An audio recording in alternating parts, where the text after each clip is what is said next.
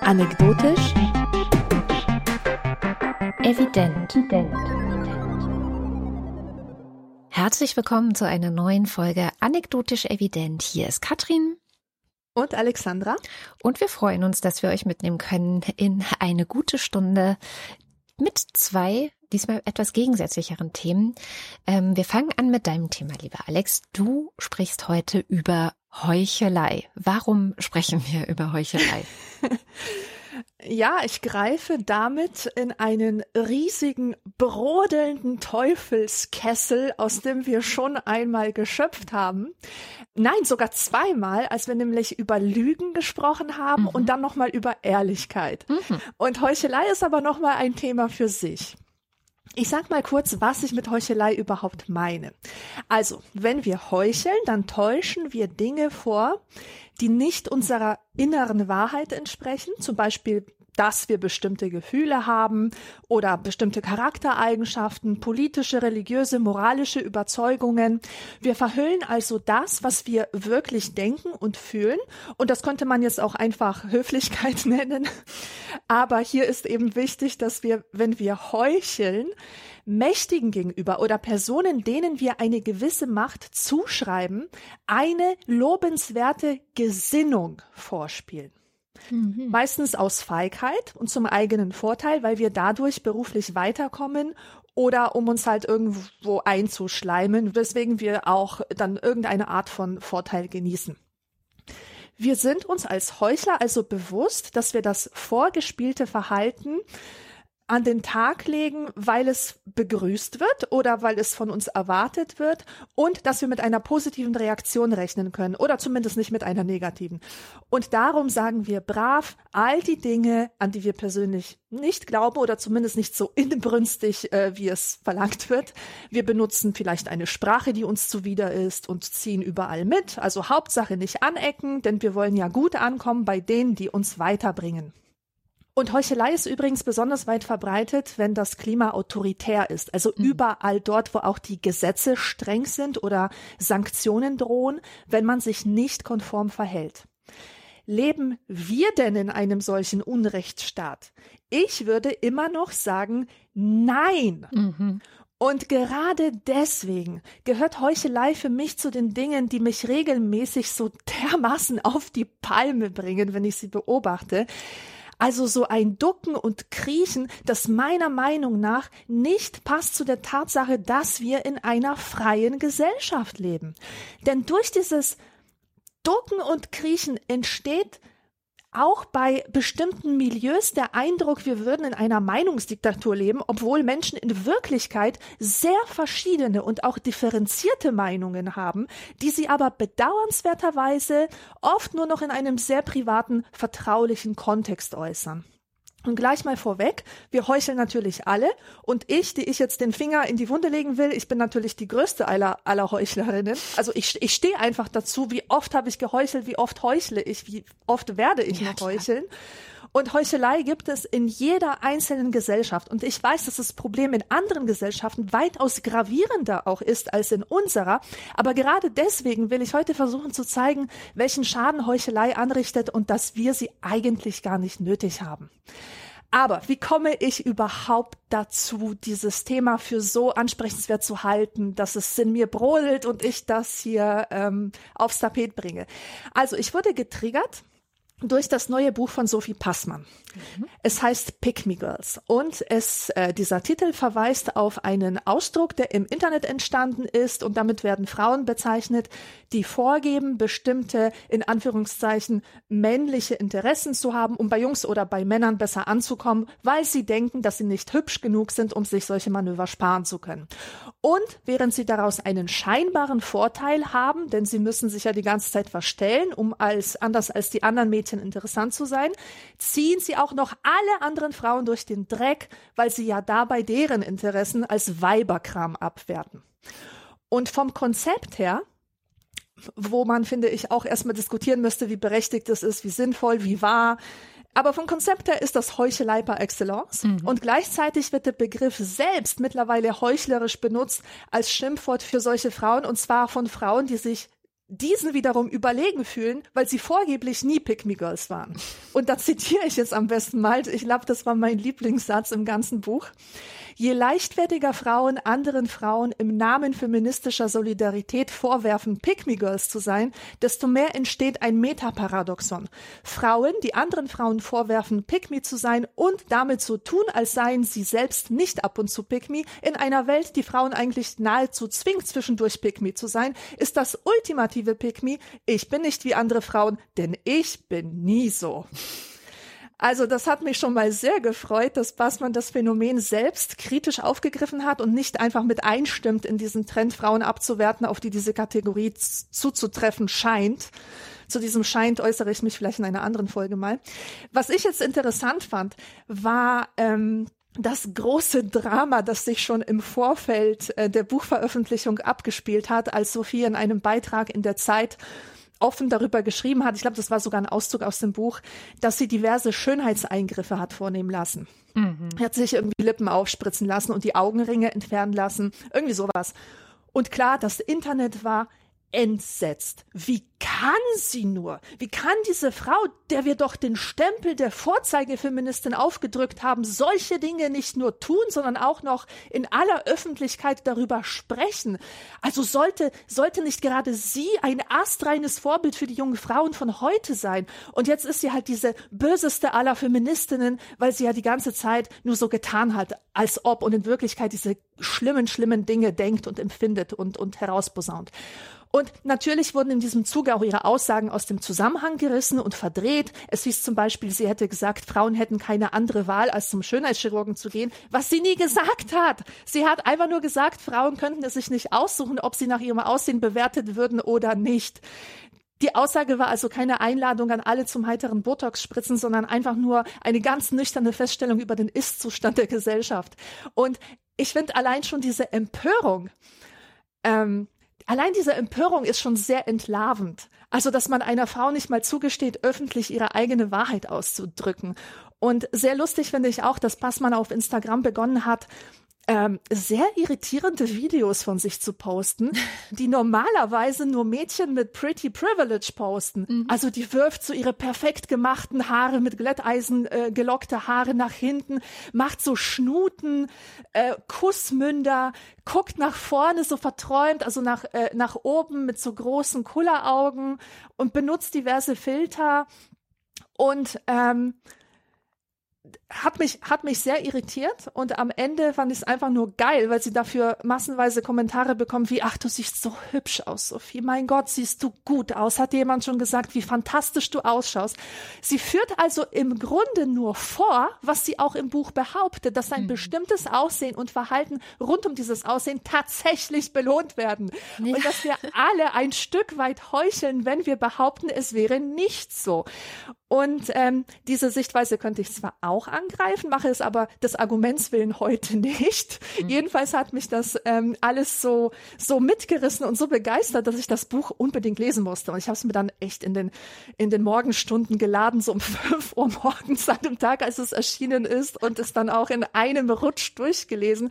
Es war wirklich wie Früher ein hättest du vor der Buchhandlung gezeltet dafür. Ja. so gesehen schon, ja, ich bin kein Passmann-Fangirl, das wollte ich mal vorweg schicken. Ja. Aber ich fand einfach so interessant, was da vor sich geht. Mhm. Und dieser Rausch, ich kenne diesen Rausch, der tritt bei mir nämlich immer dann ein, wenn jemand ungeschönte Wahrheiten raushaut. Mhm. Ich glaube tatsächlich, ich bin süchtig danach. Mhm. Es tut mir wahnsinnig gut, wenn jemand so offen mit seinen Abgründen umgeht. Mhm jenseits von erwünschten oder erwarteten Gesinnungen Dinge einfach ausspricht, die viele von uns genauso denken, aber niemals zugeben würden. Und welche Wahrheiten waren das? Zum Beispiel, dass sie andere Frauen durchaus als Konkurrenz empfindet, auch wenn sie weiß, dass es feministischer, empathischer, sympathischer wäre, es nicht zu tun. Sie erzählt sehr offen von der Scham in Bezug auf ihren Körper, ähm, auch entgegen dem, was ich, äh, was ich hier auch mal kritisiert habe. Also du musst deinen Körper akzeptieren und lieben in, in seiner Fettleibigkeit, in seiner Nicht-Normativität. Aber was ist, wenn dir das nicht gelingt? Ja, was ist, was, was ist, wenn, wenn ich meine Nichtpassung jeden Tag so heftig zu spüren bekomme und mir dann auch noch anhören muss, dass ich mich in meinem Alter doch schon längst akzeptieren müsste?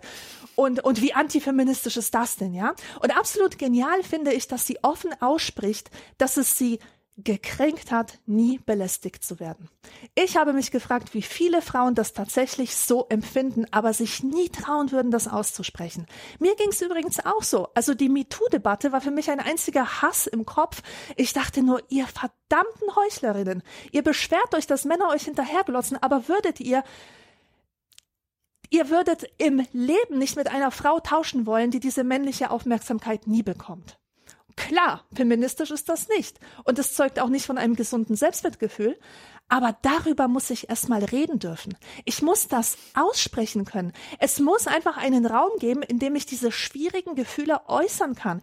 Denn dann erst kann ich überhaupt anfangen, die Situation zu verstehen. Dann erst kann ich mein Verhalten reflektieren. Dann bin ich überhaupt in der Lage, erkennen zu können, dass meine Denkweise vielleicht verzerrt ist oder auch die der anderen. Aber nichts ist dadurch gewonnen, dass ich vorheuchle, völlig d'accord zu sein mit der richtigen, mit der erwünschten Haltung. Haltung. Und da kann auch viel Gutes bei rauskommen. Also sie beschreibt zum Beispiel, wie sie durch diese Schönheits-OPs dann tatsächlich irgendwie attraktiver wurde. Und ähm, da trifft auch das zu meiner Meinung nach, was ich schon mal gesagt habe. Also es ist, man ist zufriedener mit sich selbst. Dadurch wirkt man automatisch besser, nimmt eine andere Körperhaltung ein und so weiter. Aber sie hat dann irgendwann gemerkt, okay, jetzt habe ich die männliche Aufmerksamkeit und eigentlich ist das ja eklig. Jetzt, wo ich das habe, sehe ich, dass es tatsächlich Qualitätsunterschiede zwischen Aufmerksamkeiten gibt. Ich, es gibt mir kein High, wenn wenn ein äh, 30 Jahre älterer Typ mir irgendwas Schmieriges hinterherruft. Aber das konnte sie davor nicht wissen und jetzt weiß sie es. Und das, das ist natürlich eine Möglichkeit, die nicht alle von uns haben. Ja, aber das fand ich einfach interessant, dass dieses Experimentieren ihr dazu verholfen hat, tatsächlich eine eigene Haltung zu finden, auch wenn die Art und Weise natürlich als antifeministisch kritisiert werden kann. Und warum heucheln wir denn überhaupt? Weil Heucheln bequemer ist, als mit Ambiguität dealen zu müssen, weil es behaglich ist, wenn wir das Richtige tun, das Korrekte denken, wenn wir immer alles richtig machen und die Leute, die, die unser Überleben sichern, mit uns zufrieden sind. Nur leider machen wir uns den gewaltigen Schaden nicht klar, der dadurch für die Gesellschaft als Ganzes entsteht. Denn wir beschneiden dadurch nur unsere Vielfalt, Ausdrucksvielfalt auch und tragen zur Aufrechterhaltung von Ungleichheit bei, in der wir uns alle nicht wohlfühlen. Ich habe neulich ein Buch gelesen, das ich in meiner Studienzeit sehr vermisst habe. Also ich weiß nicht, ob ich das hier mal erzählt habe, aber im Studium hatte ich ein super großes Interesse an Tabuthemen. Das war ja, Scham, eigentlich mein Scham Track. Genau. Ja, ja. Stimmt, da habe ich es erzählt. Ich glaube, es hat angefangen mit einer Arbeit über FKK-Strände und dann ging es weiter mit Skandalen um Nacktheit in der Kunst, um Schamhaarentfernung und so weiter. Und warum das alles? Weil mich das immer endlos fasziniert hat, wie wieso das Allermenschlichste tabuisiert wird und wie Menschen damit umgehen, dass es tabuisiert wird. Und in welchen Pathologien das dann zum Ausdruck kommt. Und natürlich die Heuchelei, die als äh, Reaktion auf Unterdrückung, auf Tabuisierung und so weiter entsteht. So, und irgendwann war halt das Thema Pornos auf dem Tisch. Ich wollte unbedingt eine Arbeit über Pornos schreiben. Aber, oh Wunder, die Bibliothek gab nichts darüber her, außer so feministischem Antiporno-Gedöns. Also, aber da wollte ich gar nicht hin. Und jetzt endlich, im Jahr 2023, gibt es das Buch, das ich damals gesucht habe, unter dem Titel Porno, eine unverschämte Analyse. Geschrieben hat es Madita Oeming. Und ich finde es eigentlich gut, dass es erst jetzt entstanden ist, weil man nämlich heute auf Daten zurückgreifen kann, die es damals noch nicht gab. Daten, die alle Heuchelei und Falschinformationen zum Thema gnadenlos entblößen. Also zum Beispiel, dass es im Mormonenstadt Utah die meisten äh, Porno-Abos gibt. ja. Also gerade dort, wo Enthaltsamkeit und Masturbationsverbote an der Tagesordnung steht, mhm. die sind einfach oben, ganz hoch oben auf der Liste. Aber darauf wollte ich gar nicht hinaus. Ähm, wir wissen heute zum Beispiel dank Pornhub, welche Videos von wem geklickt werden. Also mit anderen Worten, was Frauen schauen und was Männer schauen. Turns out, Frauen stehen gar nicht auf sanftes Jalousienlicht und Schattenspiele und Zärtlichkeiten mit Rosenblüten und Romantik-Talk und Kontext, wie das vielfach immer wieder behauptet wurde, sondern sie klicken auf Rough Sex, Gangbang, Lesbian Porn und weitere Kategorien, die sich von denen, die Männer mögen, kaum unterscheiden. Das bedeutet nicht, dass es nicht auch Frauen gibt, die auf Jalousienlicht und so stehen, ja? Aber das ist nicht, was die Statistik zeigt. Ist das nicht toll? Oder ist das schockierend? Und wenn ja, warum ist das schockierend?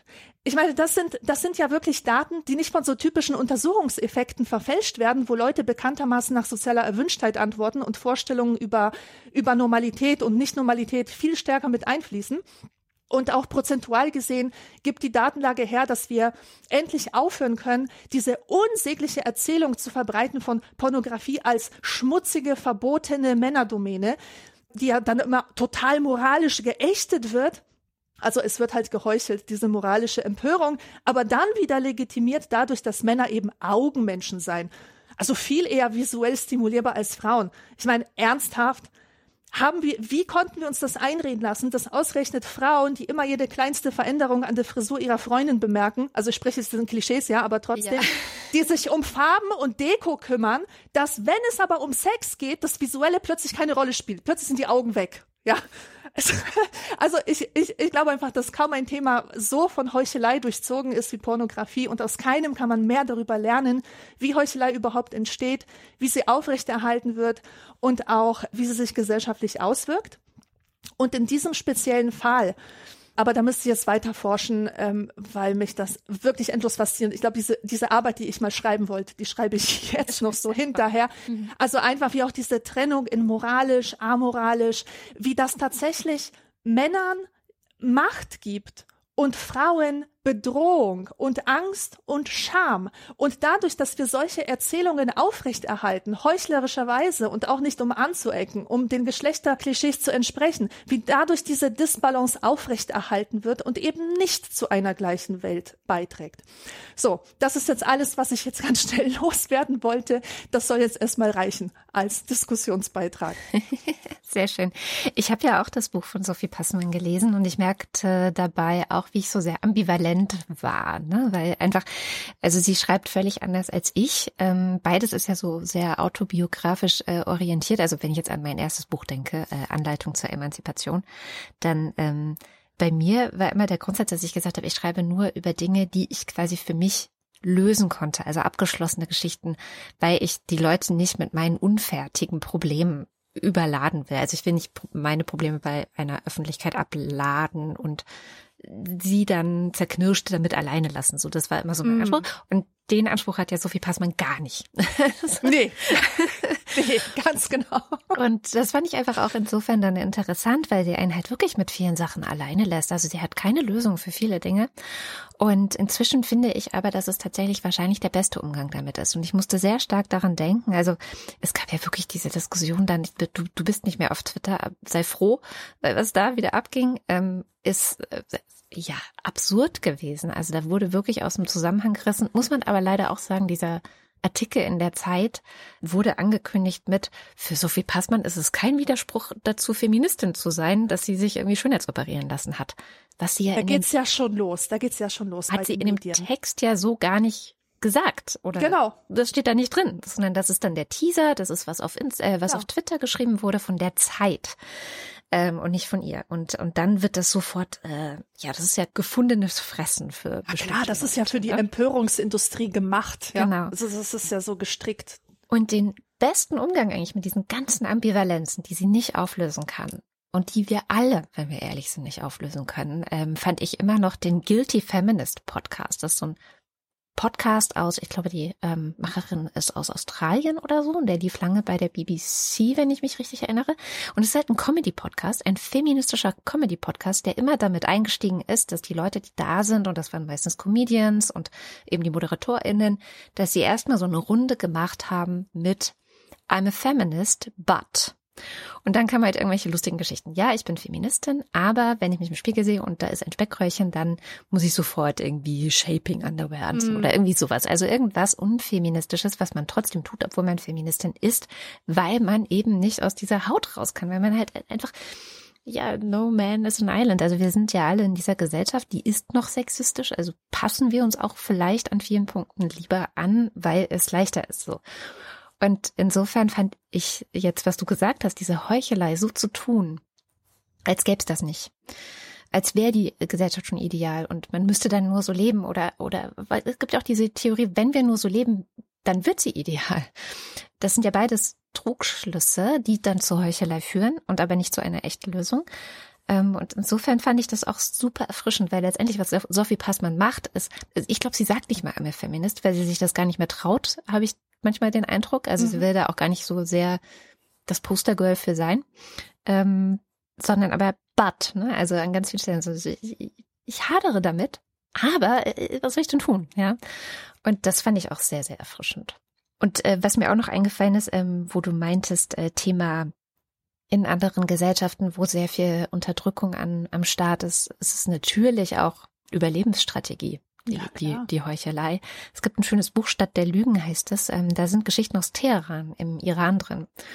Und das sind auch so ganz alltägliche Geschichten. Also der äh, Familienvater, der immer so tut, als würde er regelmäßig nach Mekka fahren und äh, das sei ein ganz, ganz frommer Muslim, der aber in Wahrheit ähm, nach Thailand fährt, um Sex mit jungen Mädchen zu haben. So. Mhm. Also diese Heuchelei auch, ähm, religiöse Heuchelei, fand ich, ähm, ja, in dem Zusammenhang ist es auf jeden Fall ein sehr, sehr gutes Buch. Aber sag mir, was ist ähm, deine ähm, Empfehlung? Also, wenn ich an mir bemerke, dass ich heuchel, wann sollte ich es vielleicht nicht tun? Ja, das ist schwierig. Darüber habe ich auch nachgedacht. Ähm, es ist ja auch so, wir können ja von niemandem fordern, dass er auch ehrlich ist in einer Situation, wo bestimmte Dinge einfach schambehaftet sind oder tabuisiert sind oder auch wenn innerlich eine Sperre besteht, über gewisse Dinge zu sprechen. Ja. Ähm, und niemand soll jetzt irgendwie sich moralisch dazu genötigt sehen, über seine sexuellen Vorlieben offen zu sprechen. Aber es wäre ja schon viel dadurch erreicht, wenn man nicht etwas behauptet, was nicht stimmt. Wenn man beispielsweise nicht sagen möchte, welchen komischen Kink man hat, ähm, dann kann man vielleicht gar nichts sagen. Ja? Mhm. Dann kann man vielleicht einfach zu diesem Thema schweigen, als eine falsche Erzählung zu reproduzieren. Das wird zum Beispiel eine Empfehlung. Oder ich sehe auch die Medien da ganz stark in der Verantwortung dass die diesen Scheiß nicht reproduzieren. Aber wir wissen ja alle, dass das nicht funktionieren wird. Die müssen diese Stories reproduzieren, weil die haben ja, mehr haben die ja nicht. Die haben schlicht nicht die Zeit, um tiefer zu graben. Ich finde, Zahlen sind tatsächlich eine ganz tolle Sache, um einfach zu sehen, wie sieht die Wahrheit aus und warum gibt es die Heuchelei. Mhm. Ähm, also ich finde, die, die Erkenntnis, dass man heuchelt oder dass es Heuchelei gibt, ist jetzt erstmal nichts, worüber man traurig sein muss. Oh mein Gott, jetzt, hat's, jetzt gibt's hier wieder Heuchelei und ich reg mich ja so auf, dass es so ist, wie es ist, sondern dass man das als Chance begreift, sich dieses Phänomen genauer anzuschauen. Warum? Warum an dieser Stelle? Warum gibt es die Heuchelei? Warum behaupten das Menschen? Von welchen äh, Faktoren äh, wird das noch gestützt? Ja. Was trägt alles dazu bei? Und vor allem auch immer reflektieren, wer profitiert davon, dass die Lüge aufrechterhalten wird? Mhm. Wem wird dadurch geholfen? Welche Machtmechanismen werden dadurch aufrechterhalten? Und vor allem, wie schadet es mir selbst? Oh ja, ich glaube, ich glaube, das, das wäre meine Lösung. Die Frage, sich immer zu stellen, wie schadet die Heuchelei mir selbst. Denn auf den ersten Blick sieht es natürlich immer so aus, als würde ich ja einfach nur zu meinem eigenen Vorteil mir die Welt so ein bisschen zurechtlügen und hier Sachen behaupten, die nicht stimmen und die irgendwie erwünscht sind. Aber im Grunde zerstöre ich damit mein Umfeld, in dem ich lebe. Und stell dir doch einfach mal eine Welt vor, in der wir alle ehrlich sagen können, was wir denken oder wo wir einfach näher an der Wahrheit sein könnten, als wir sind. Hm. Einfach sich das vorstellen und ja und tatsächlich sich immer wieder klar machen, dass man im Grunde immer sich selber schadet und seine, seinen eigenen Ausdrucksfähigkeiten. Ja, klar. Also Möglichkeiten. Man beschneidet seine Möglichkeiten. Na klar, es kommt immer auf den Zusammenhang an. Ne? Also wenn ich jetzt zum Beispiel, weiß ich nicht, vor äh, auf einem Amt bin und ähm, äh, mein, es hängt davon ab, wie nett ich zu der äh, Frau oder dem Mann am Schalter bin, ob die Person mir heute noch meinen Personalausweis ausstellt, obwohl es eigentlich länger dauert oder sowas, dann ja. heuchle ich vielleicht auch mal sehr, sehr viel mehr Freundlichkeit vor, als ich Klar. eigentlich entgegenbringen würde. Ist ja. aber auch eine Situation, die ja morgen wieder vorbei ist. Ne? Genau. Ja, genau, genau. Also hier geht es wirklich nicht um diese kleinen Alltags-Kit-Versuche, äh, dass man einfach versucht, so, so geschmeidig wie möglich durch den Alltag zu kommen, Deswegen habe ich auch vorhin das Wort Höflichkeit erwähnt. Mm. Ja, das ist, gehört ja auch zu den Umgangsformen.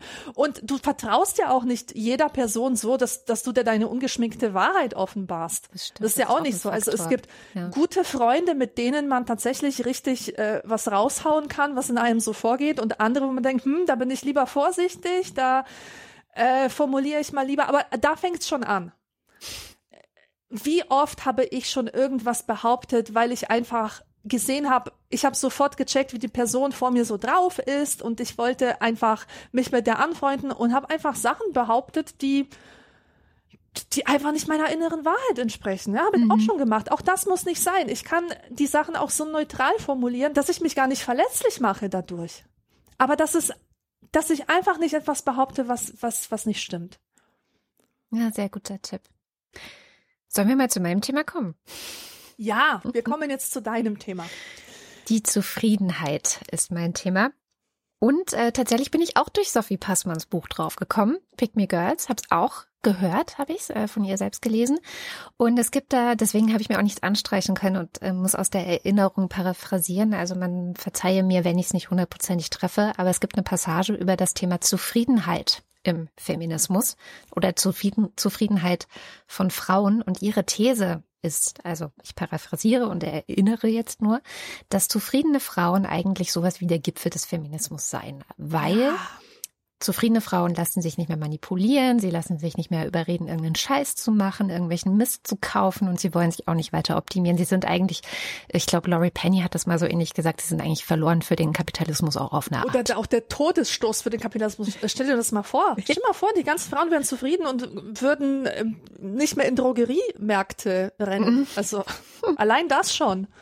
Ja, und das fand ich im ganzen Buch eigentlich so mit die stärkste Stelle. Ähm, weil ja auch der Rest, das hatte ich ja gerade schon gesagt, sehr offen damit umgeht, wie unzufrieden Sophie Passmann ja Zeit ihres Lebens als Mädchen und Frau auch mit sich selber war und auch bis heute wahrscheinlich ist, weil sie ja sagt, sowas wie emotionales Shoppen oder so, so würde ich das mhm. jetzt nennen, also bei Liebeskummer zwei neue Jeans, ähm, dass das bis heute eigentlich was ist, was sie begleitet.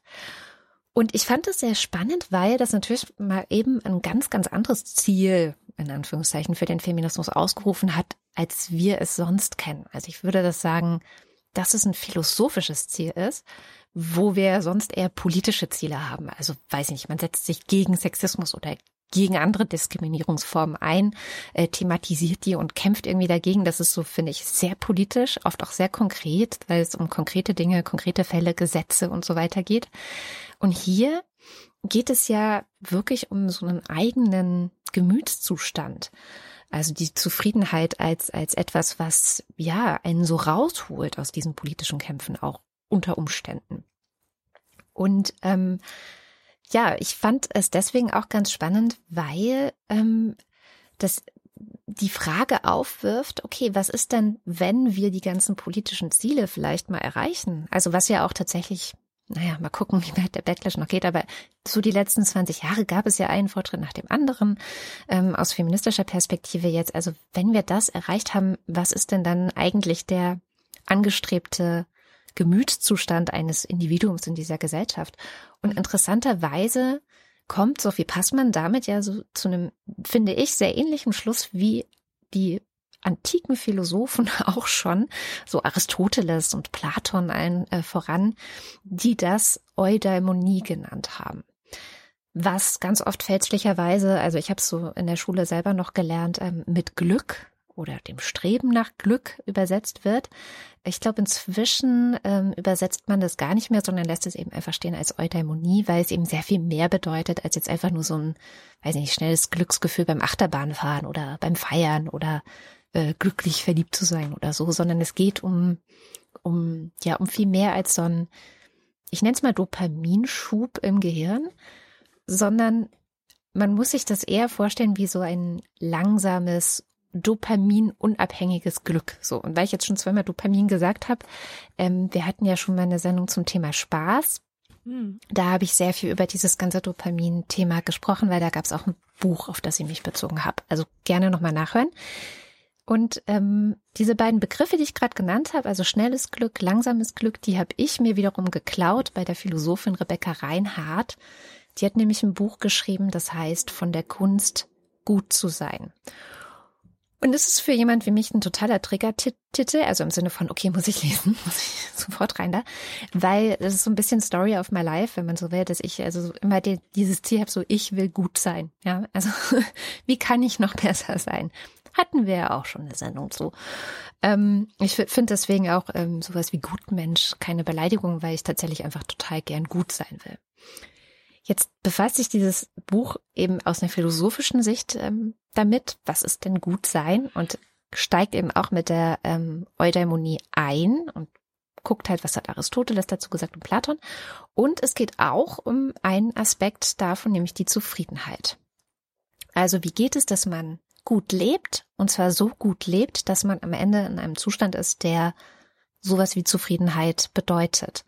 Und ähm, wenn man sich, also ich habe da noch so ein bisschen geguckt, so wie läuft denn das oder wie wie wie haben die verschiedenen ähm, Philosophen das das argumentiert oder wie wie haben sie gedacht? Also es gibt ja wirklich, ich bin keine Doktorin der Philosophie, ja, ähm, das ist wirklich ein äh, Gegenstand, der von Leuten, die viel mehr gebildet sind als ich, schon seit Ewigkeiten diskutiert wird, äh, was jetzt Eudaimonie ist und wie hat Aristoteles das gemeint und wie hat Platon das gemeint und die Stoiker kommen auch noch damit rein. Also bitte verzeiht mir, wenn ich da jetzt auf so eine sehr basic Level ähm, drüber spreche.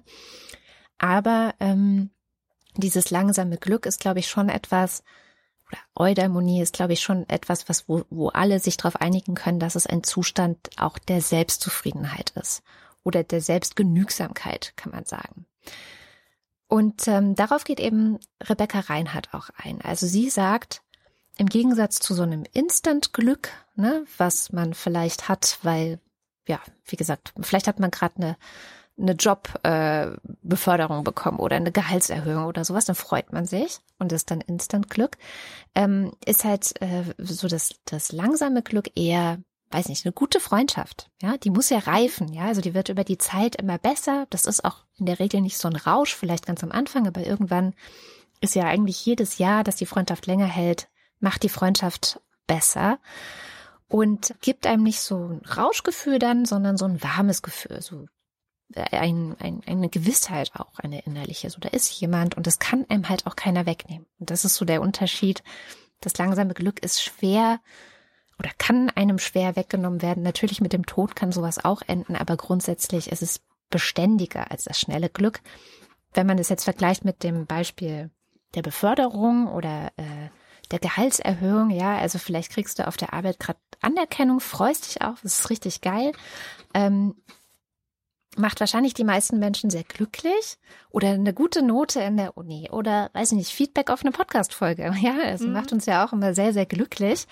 Ähm, aber was passiert, wenn du dann nach Hause kommst und feststellst, oh Scheiße, ich habe hier einen Wasserschaden in der Wohnung, ich muss äh, vorübergehend ausziehen, außerdem sind meine Tagebücher zerstört oder so, ja. Ähm, mhm. Dann ist es halt sofort weg. Und ja. was nach so einer Hiobsbotschaft eben nicht weg sein wird, zum Beispiel das Wissen, ich habe Freunde, ich äh, habe jemand, wo ich hingehen kann. Das ist eben das langsame Glück.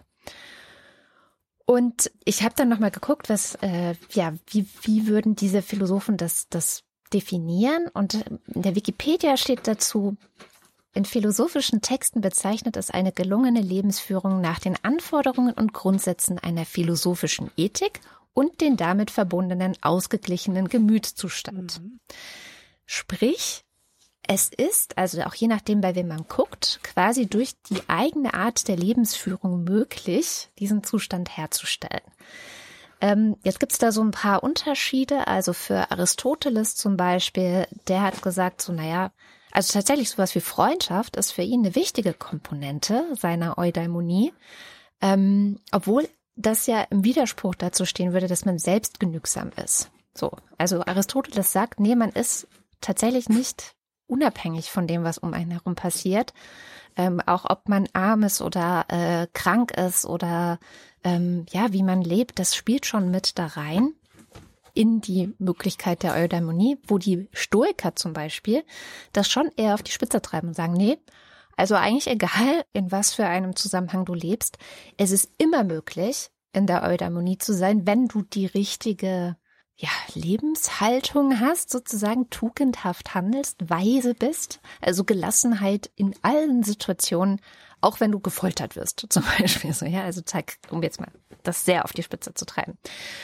Und da war eben äh, Aristoteles ein bisschen anders drauf. Also er hat ja auch den Menschen einmal als Zoon Politikum gesehen, also ein soziales Wesen, ein ähm, gesellschaftsbildendes Wesen, der ohne andere Menschen gar nicht zu denken ist. Insofern kann man sicherlich sagen, Zufriedenheit alleine gibt es erstmal nicht. Es muss sicherlich sowas wie, weiß ich nicht, so die ersten unteren Stufen in der Maslow'schen Bedürfnispyramide sollten vielleicht ausgefüllt sein. Also wer die gerade nicht vor Augen hat, Maslow hatte ja so eine Pyramide von verschiedenen Bedürfnissen, die ein Mensch hat. Und die unterste Stufe äh, sind die physiologischen Bedürfnisse, also dass ich Essen habe, dass ich, äh, ja, äh, keine Ahnung, kacken gehen kann, nein, weil ich trinken habe. Also diese ganzen körperlichen ähm, Bedürfnisse, dass die gestillt sind, so dass ich einen gesunden Körper habe zum Beispiel. Und die zweite Stufe sind die Sicherheitsbedürfnisse. Also bin ich sicher davor, von Wölfen gefressen werden, gefressen zu werden oder vor Krieg zum Beispiel ist ja auch ein sehr aktuelles Beispiel. Also man kann sagen, dass jetzt nicht in allen, also finde ich auch, ich stimme da eher Aristoteles als den Stoikern zu, nicht alle Situationen im Leben sind dazu geeignet, dass Menschen zufrieden und glücklich sind. Aber wenn das abgedeckt ist, würde man mit Aristoteles sagen, dann steht der Eudaimonie eigentlich nicht so viel im Weg. Ähm, also ich vereinfache sehr, aber trotzdem wäre dann durch tugendhaftes Handeln, da müsste man auch noch mal drüber sprechen, was das eigentlich ist, wäre eigentlich dann alles gut. Ja, theoretisch. So. Und da kommt dann äh, Rebecca Reinhardt, also die Philosophin ins Spiel, die sagt, okay, was ist denn tugendhaftes Handeln eigentlich? Und wie sieht das insbesondere in unserer Moderne aus, wo wir so Sachen haben wie Social Media und Internet und äh, einen permanenten Mediendiskurs und überall ist permanent irgendwie, ja, Diskurs und, und, und, und kommen Sachen auf uns rein. Und wir sind äh, teilweise schwer in der Lage, uns davon abzuschotten.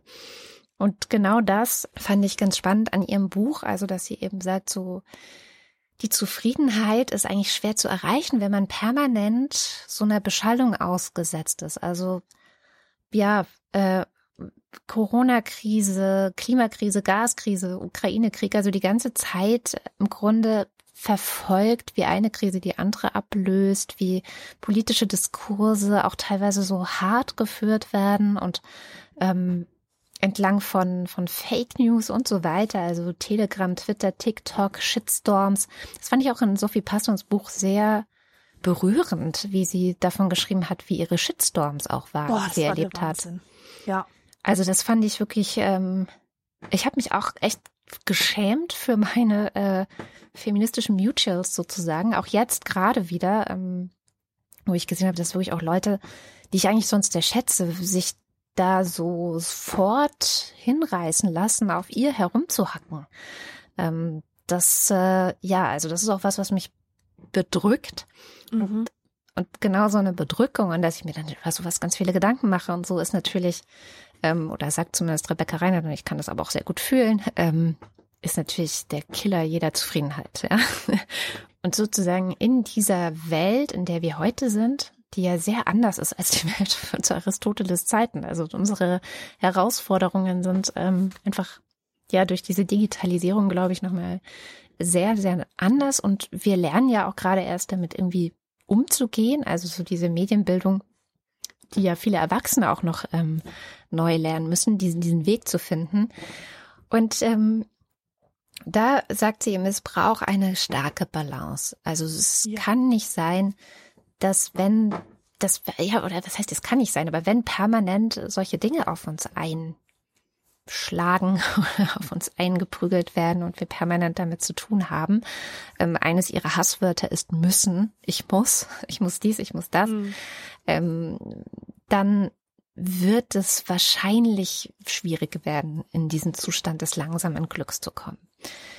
Und ähm, was sie eben vorschlägt, ist so eine Art, ähm, ja, äh, gutes Handeln im Alltäglichen, also an der Stelle, wo man ist. Ähm, einen ganz großen, wichtigen Stellenwert hat bei ihr das Gespräch mit anderen Menschen, sei es an der Supermarktkasse, sei es äh, beim Bäcker, also so diese zufälligen Begegnungen, wo ich ja letztes Mal in der Gemeinschaftsfolge auch so ein bisschen drüber gesprochen hatte ähm, die einem so passieren, also mir jetzt immer mehr passieren als Hundebesitzerin, zum Beispiel dir als Biblio äh, Bibliothekarin, wollte ich sagen, als ähm, die in der Buchhandlung, ja, also die einem ja auch so ganz viel geben können. Und das macht Rebecca Reinhardt eben auch stark. Sie sagt, in dieser digitalen Welt, was da fehlt, ist eigentlich das Gemeinsame. Was es dort ganz viel gibt, ist das Trennende und das Misstrauen und das auch so ein sich selber als Opfer äh, stilisieren zum Beispiel. Aber was es eigentlich braucht oder was wir Menschen eigentlich brauchen, sind echte Freundschaften, sind echte Gespräche. Und sie zitiert auch Hannah Arendt in ihrem Buch und ich musste dann sehr daran denken, wie Hannah Arendt das ja auch in ihrem Leben, ich würde fast sagen, perfektioniert hat. Also sie ist ja ein sehr, sehr politischer Mensch gewesen, ähm, hat wahrscheinlich auch mehr als Rebecca Reinhardt, ähm, die da glaube ich so ein bisschen in der Tradition der antiken Philosophen auch steht. Also Aristoteles hat ja die Philosophie als ähm, die tugendhafteste Tätigkeit sozusagen angesehen und auf die Politik eher so ein bisschen herabgeschaut. Und ich glaube, so ein bisschen ist Rebecca Reinhardt auch drauf was okay ist. Ähm, Hannah Arendt ist äh, da, dagegen eher sehr, sehr politisch und verteidigt ja auch das Politische und sagt, es ist wichtig und sich einzubringen und überhaupt und sowieso. Und trotzdem schaut man in ihr Privatleben, also ich empfehle immer die Biografie von Alois Prinz, dann kann man, glaube ich, ganz gut erahnen, wie wichtig ihr auch die privaten Beziehungen waren. Ob das jetzt ihr Mann Heinrich Blücher war oder auch die vielen, vielen Freundschaften, die er durch diverse Briefe auch bis heute erhalten sind, ähm, die sie geführt hat. Also ich glaube, Sie hat sehr viel Zeit und Energie da rein investiert, gute Beziehungen zu pflegen und den Austausch und die Vertrautheit, die daraus erwachsen. Also alles das eigentlich, was Menschen auch in dunklen Zeiten Kraft geben kann. Und da schließt dann ähm, Rebecca Reinhardt eben ganz gut an und äh, sagt das gerade auch in solchen Zeiten wie jetzt, wo eben das Misstrauen, ähm, ich weiß nicht, ob du die letzte Mitte-Studie mitbekommen hast, die hat eine These von mir, die ich seit längerem, seit längerem habe, äh, bestätigt, dass eines der größten Probleme, die wir gesellschaftlich haben, ist Misstrauen. Also mein Misstrauen gegenüber dem Rest der Menschen, dass ich von mir denke, ich sei gut und die anderen sind schlecht. So. Und dieses Misstrauen hat wohl sehr stark zugenommen in den letzten Jahren. Und ich glaube auch, dass das etwas ist, was, ja, ähm, dazu beiträgt, dass unsere Gesellschaft und unsere Demokratie im Moment ein bisschen straucheln. Und jetzt könnte man denken, ich bin sehr weit von Zufriedenheit weggekommen gerade, aber ich glaube nicht, weil ich glaube tatsächlich, dass dieses Misstrauen entsteht oder auch oft dann entsteht, wenn Menschen keine Zufriedenheit spüren.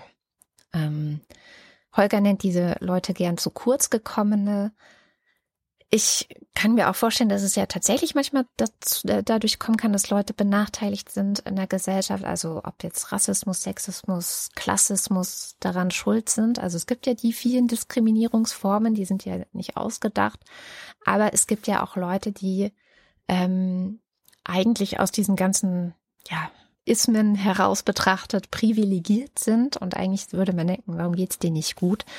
Ähm, und die trotzdem das Gefühl haben, sie sind irgendwie Opfer und sie sind mhm. benachteiligt und ähm, sowas wie Verschwörungstheorien zum Beispiel, die ja wirklich sehr, sehr viel ja, um Verbreitung gefunden haben, gerade auch durch die Corona-Pandemie. Das ist ja ein permanenter Opferdiskurs oder eine Opfer-Selbstkonstruktion von Leuten, die, wenn man mal mit den Fakten käme, keine Opfer sind, also die sehr schnell ja. widerlegt sind aber die das Gefühl haben und dieses Gefühl sozusagen als ihr Recht ansehen, Opfer zu sein. Und deswegen auch nochmal ein Recht darauf hätten, eigentlich viel mehr zu haben, als sie bekommen. Ja, natürlich. Also Zufriedenheit hat eigentlich sehr wenig, zumindest in unserer Gesellschaft, hat Zufriedenheit tatsächlich wenig mit der materiellen Lage zu tun, ja, und, und ob deine Grundbedürfnisse ähm, erfüllt sind.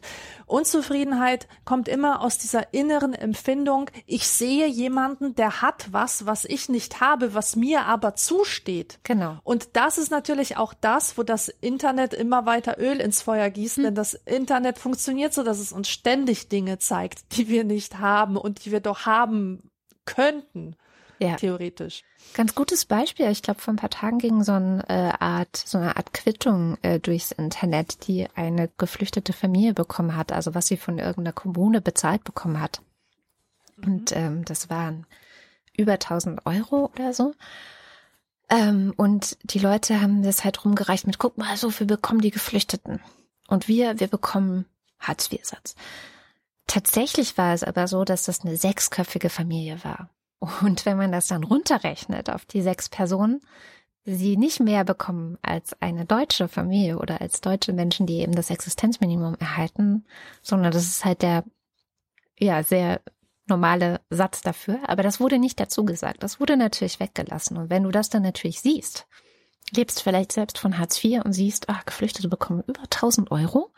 Warum? Warum kriege ich das nicht? Und schon bist du eben in dieser Opferhaltung mhm. drin. Und ähm, Rebecca Reinhardt argumentiert eben, dass es diese Opferrolle, die man sich selber konstruiert, also jetzt nicht die, die tatsächlich Opfer sind. Das gibt es ja natürlich auch. Menschen, die wirklich auch Opfer geworden sind von einer Straftat, von Diskriminierung und so weiter. Darum geht es nicht so sehr, sondern die, die man sich selber geschaffen hat, dass ähm, die sehr schwer haben werden, an dieses langsame Glück der Zufriedenheit ranzukommen. Mhm. Und ich finde, das kann auch schon im Kleinen losgehen. Ja, also wenn du zum Beispiel nicht bemerkst, was du hast, weil du nur bemerkst, was gerade nicht deinen Erwartungen entspricht. Keine Ahnung. Ich bin Opfer des Wetters, ja. Äh, es ist mein Geburtstag oder ich bin im Urlaub, aber es regnet die ganze Zeit. So. Und wenn ich jetzt anfange, in diese Opferhaltung zu gehen, weil ich habe vielleicht was anderes geplant gehabt, ich wollte vielleicht draußen feiern oder so, ähm, dann sehe ich vielleicht gar nicht mehr, um jetzt bei dem Geburtstagsbeispiel zu bleiben, dass mir Familie und Freunde gratulieren, wer alles an mich gedacht hat und was für einen Wert das hat, ja. Und ich spreche jetzt auf einer sehr, sehr aktuellen Erfahrung. Ich hatte gestern Geburtstag und ich weiß nicht, ob es jetzt daran lag, dass ich äh, gerade Rebecca Reinhardt gelesen hatte, aber als so den ganzen Tag so Nachrichten kamen, also wirklich so verteilt und dann hier noch ein Anruf, hatte ich wirklich den kompletten Tag so ein wohlig warmes Gefühl in mir, ja, weil ich dachte, wie toll ist das, wer alles an mich denkt. Also ich war wirklich so ganz, ganz warm und freudig und, und ähm, ja, und mir kommen gerade schon fast schon wieder die Freudentränen, weil das einfach so schön war. Mhm. ich hätte mich aber auch aufregen können, dass es viel zu heiß war.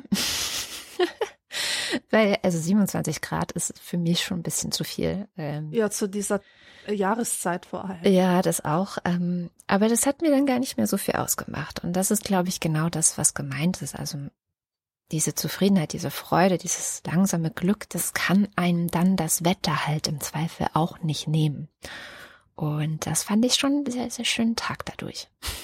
ich habe übrigens letztens eine alte Praxis aufgenommen, die ich schon mal ähm, schon mal praktiziert habe, und zwar das Dankbarkeitstagebuch. Ich nenne es nicht so. Ich, ja. ich mag einfach diese ganze, also, weißt du, diese ganze Industrie um Achtsamkeit ja. verachte ich zutiefst. Deswegen nenne ich das Dankbarkeitsbuch auch nicht so, sondern ich tue es einfach, also ich führe es wie ein Journal mhm. und ich nehme mir tatsächlich jeden Abend die Zeit, wenn ich es abends nicht mehr schaffe, am nächsten Morgen kurz in mich zu gehen und fünf bis zehn Dinge zu finden, die mir widerfahren sind und die gut waren. Ja. Wo man wirklich sagen kann, das war toll. Jemand mhm. hat mir gegenüber eine außergewöhnliche Freundlichkeit gezeigt. Oder vielleicht habe ich auch eine lustig gekleidete alte Frau gesehen, deren Anblick mein Herz hat hüpfen lassen. Ja, vielleicht ähm, habe ich im Supermarkt eine neue Schokoladensorte gefunden, die super, super lecker schmeckt. Einfach solche kleinen Dinge, ja. Ähm, und jedes Mal, wenn ich fertig bin mit meinem Aufschreiben, denke ich mir, womit habe ich das eigentlich verdient? Oh. Also ich fühle mich, ich fühle mich dann wie eine Königin. Voll. Wirklich, ich fühle mich, als würde ich im Luxus leben. Hm. Nicht nur materiell, weil tatsächlich, also wenn man sich mal klar macht, wie, wie viel es, wie krass es ist, dass in anderen Ecken der Welt Menschen tagtäglich um ihr Überleben kämpfen Ja. Oder äh, Angst haben müssen, dass ihr Haus dann nicht mehr steht, wie groß dann das Glück empfunden werden kann, dass man sicher ist. Und eine weitere Sache, weil wir sind ja auch gewöhnt, ständig unser Leben zu vergleichen mit dem Zeug, was wir in Social Media sehen oder, oder auch, äh, wenn wir zurückgehen in der Zeit. Früher war das für mich immer so, dass ich diese amerikanischen Filme geschaut hat und, und immer gedacht habe, hey, mein Leben ist ja gar nicht real. Das ist ja gar nicht richtig real, weil es ist halt nicht New York, es ist nicht San Francisco, es ist Grevenbruch. Also totaler Downer und so. Und ähm, ich habe jetzt aber für mich entdeckt, dass, dass ich halt abhängig war von fremder Leute Geschichten. Irgendwelche Leute haben mir vorge vorgespielt oder vorgespiegelt, dass da das echte Leben abgeht und dass da ist, dass es, dass das die einzigen Orte äh, sind, die es wert sind, dass man hinschaut, dass man sie mit Bedeutung auflegt. Und dann habe ich in so einem existenzialistischen Geist entdeckt, wie machtvoll es sein kann, in seinem eigenen Umfeld Bedeutung zu suchen, Bedeutung auch zu kreieren. Ja. Eine Übung. Geh doch mal in deinen Dönerladen Schau dir die Leute an, die da arbeiten. Überleg dir, was das für Charaktere sein könnten. Das sind ja, das sind vielleicht ganz interessante Menschen. Vielleicht könnte man einen Film über sie machen. Ja, da ist halt dieser eine Schüchterne und der eine, der immer so draufgängerisch ist. Überleg dir, wie würdest du das zeigen in, in einer Serie oder so? Ja. Versuch, all das Erzählenswerte in deiner direkten Umgebung zu entdecken und dadurch kann, kann so eine tiefe Zufriedenheit entstehen. Ich finde das einfach toll. Ich bin wirklich am glücklichsten, wenn ich dieses Bewusstsein habe, boah, hier, hier bin ich, hier, wo ich bin. Das ist, wo ich sein will mit den Leuten, die um mich herum sind. Und das ist meine Welt und ich kann sie auch selber gestalten. Ich glaube, das, äh, das ist ganz wichtig. Also wenn man Zufriedenheit noch mit Kreativität verbindet, Mhm. dann ist eigentlich ähm, schon eine gewonnen. gute Grundlage, äh, Grundlage geschaffen, ja, für, für Zufriedenheit. Und da, da ist man auch viel stabiler gegenüber Versuchungen, die einem im Internet begegnen. Da denkt man sich ja, okay, das ist halt dein Film. Ich habe halt meinen, bin eigentlich zufrieden. Ich schmeiße das. Handy gegen die Wand und gehe raus in den Park und setze mich an den Fluss. Ja. Ja, absolut. Also ich, ich finde auch, dass die äh, das beste Antidot gegen Internetunzufriedenheit ist ein Spaziergang oder ist ein tolles Gespräch mit Freunden. Das ist äh, absolut. Ja, man hört es vielleicht. Hier tritt Unzufriedenheit auf. Sehr hörbar, ja. Das heißt, ich habe auch nicht mehr viel zu erzählen. Und vielleicht machen wir einfach hier an dem Punkt ein Ende. Es war sehr schön, dass ihr dabei wart. Ähm, schreibt uns gerne Kommentare. Wie ich gerade erwähnt habe, macht uns das auch sehr glücklich, zumindest für kurze Zeit. Und ähm, wenn ihr uns für lange Zeit glücklich machen wollt, dann äh, überlegt doch, ob ihr uns irgendwie unterstützen könnt. Ähm, auf anekdotisch-evident.de gibt es verschiedene Wege, das zu tun. Das äh, sichert dann auch die Existenz dieses Podcasts und das wiederum macht uns auf lange Sicht glücklich. also schön, dass ihr dabei wart und bis zum nächsten Mal. Tschüss.